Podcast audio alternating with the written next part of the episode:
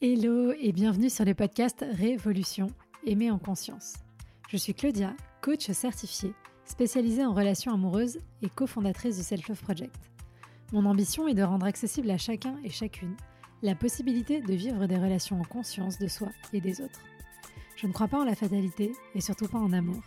Et je pense que les relations se construisent et ne sont ni le fruit de la chance ni du destin. Il nous manque juste parfois les bons outils et compétences pour y arriver. Et ce sont justement ces outils pour reprendre le pouvoir sur ta vie amoureuse que je souhaite te transmettre au travers de ce podcast, que tu sois en post-rupture, à la recherche de l'amour ou déjà en relation.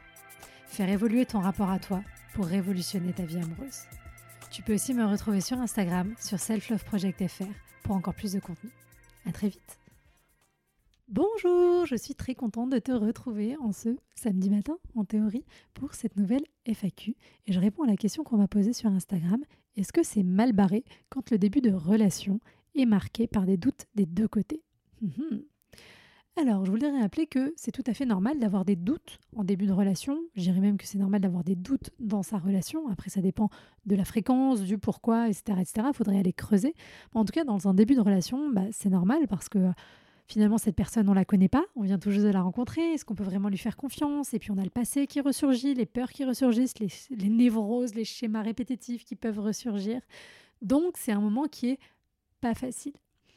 Il se peut aussi que, et c'est souvent le cas, les doutes qui se manifestent chez toi, surtout si c'est quelque chose de fréquent euh, dans ton mode de fonctionnement, bah en fait, c'est un mécanisme d'auto-sabotage. Ça va être des peurs qui viennent, qui reviennent, qui te refont surface et qui vont te faire voir les choses au travers de leur propre prisme et te faire questionner plein de choses. Moi, j'ai des coachés, quand euh, elles rencontrent quelqu'un, elles vont me faire la liste de tous leurs défauts en 5 secondes, alors qu'il y avait plein de trucs super positifs, hein, mais non, elles se sont concentrées sur les problèmes.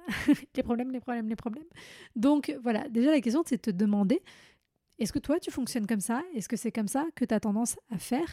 Et c'est pour ça que j'en profite pour rappeler que la connaissance de soi, que ce soit au travers de la thérapie, du coaching, des lectures, etc., cette prise de conscience de soi, elle sert avant tout aussi à identifier chez nous ce genre de mécanisme et à ne pas euh, tomber dedans, à ne pas nous laisser embarquer à ne pas nous laisser embarquer là-dedans.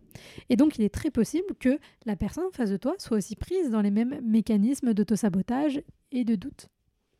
Donc, avant de se demander est-ce que c'est foutu ou pas, je pense que l'important, c'est de prendre conscience de où viennent tes doutes à toi, de voir est-ce que tu peux faire quelque chose pour travailler dessus, comment tu peux prendre du recul par rapport à ça. Essayer de comprendre d'où viennent les doutes de l'autre en lui posant la question, pas en faisant de la psychanalyse gratuite ou de la psychologie de comptoir à distance, mais pose-lui la question, essayer d'en parler et concentre-toi sur tes doutes à toi parce que tu peux pas changer ce qu'il y a dans sa tête. De toute façon, on oublie, je rappelle, tous les discours qui peuvent exister de love coach ou de coach en séduction qui vous expliquent comment faire pour que la personne en face, elle pense ci, elle pense ça, pour qu'elle réagisse comme ci, qu'elle réagisse comme ça. Ça, ça s'appelle de la manipulation. Hein. Donc c'est pas comme ça. on pose des basses scènes dans une relation. Euh, nous, ce qu'on veut, c'est être encore une fois en conscience de soi, en conscience de l'autre. Donc voilà, on communique comme des adultes et on essaye d'aller creuser. Pour toi, tu peux aussi te demander, est-ce que toi, tu doutes de toi? Est-ce que tu, toi, tu doutes de l'autre? Est-ce que tu doutes que ça puisse fonctionner entre vous? Et si c'est ça, ben pourquoi tu doutes que ça puisse fonctionner entre vous? Objectivement, qu'est-ce qui te fait penser ça? Est-ce que ces doutes sont fondés? Est-ce que tu doutes euh, du fait que cette personne puisse être un ou une bonne partenaire? Et si oui, pourquoi? Est-ce que aussi ces doutes, ils ont tendance à augmenter ou à diminuer? Qu'est-ce qui les déclenche En fait, est-ce qu'il y a un événement, une parole en particulier qui déclenche ça? Et qu'est-ce que ça enclenche aussi comme conséquence dans la relation?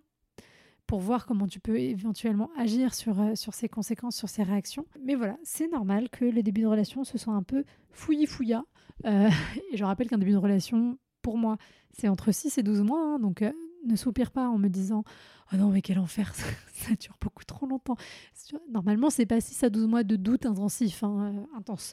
C'est quelque chose, ça évolue avec le temps. Normalement, il y a de plus en plus de sécurité, d'assurance, etc. etc.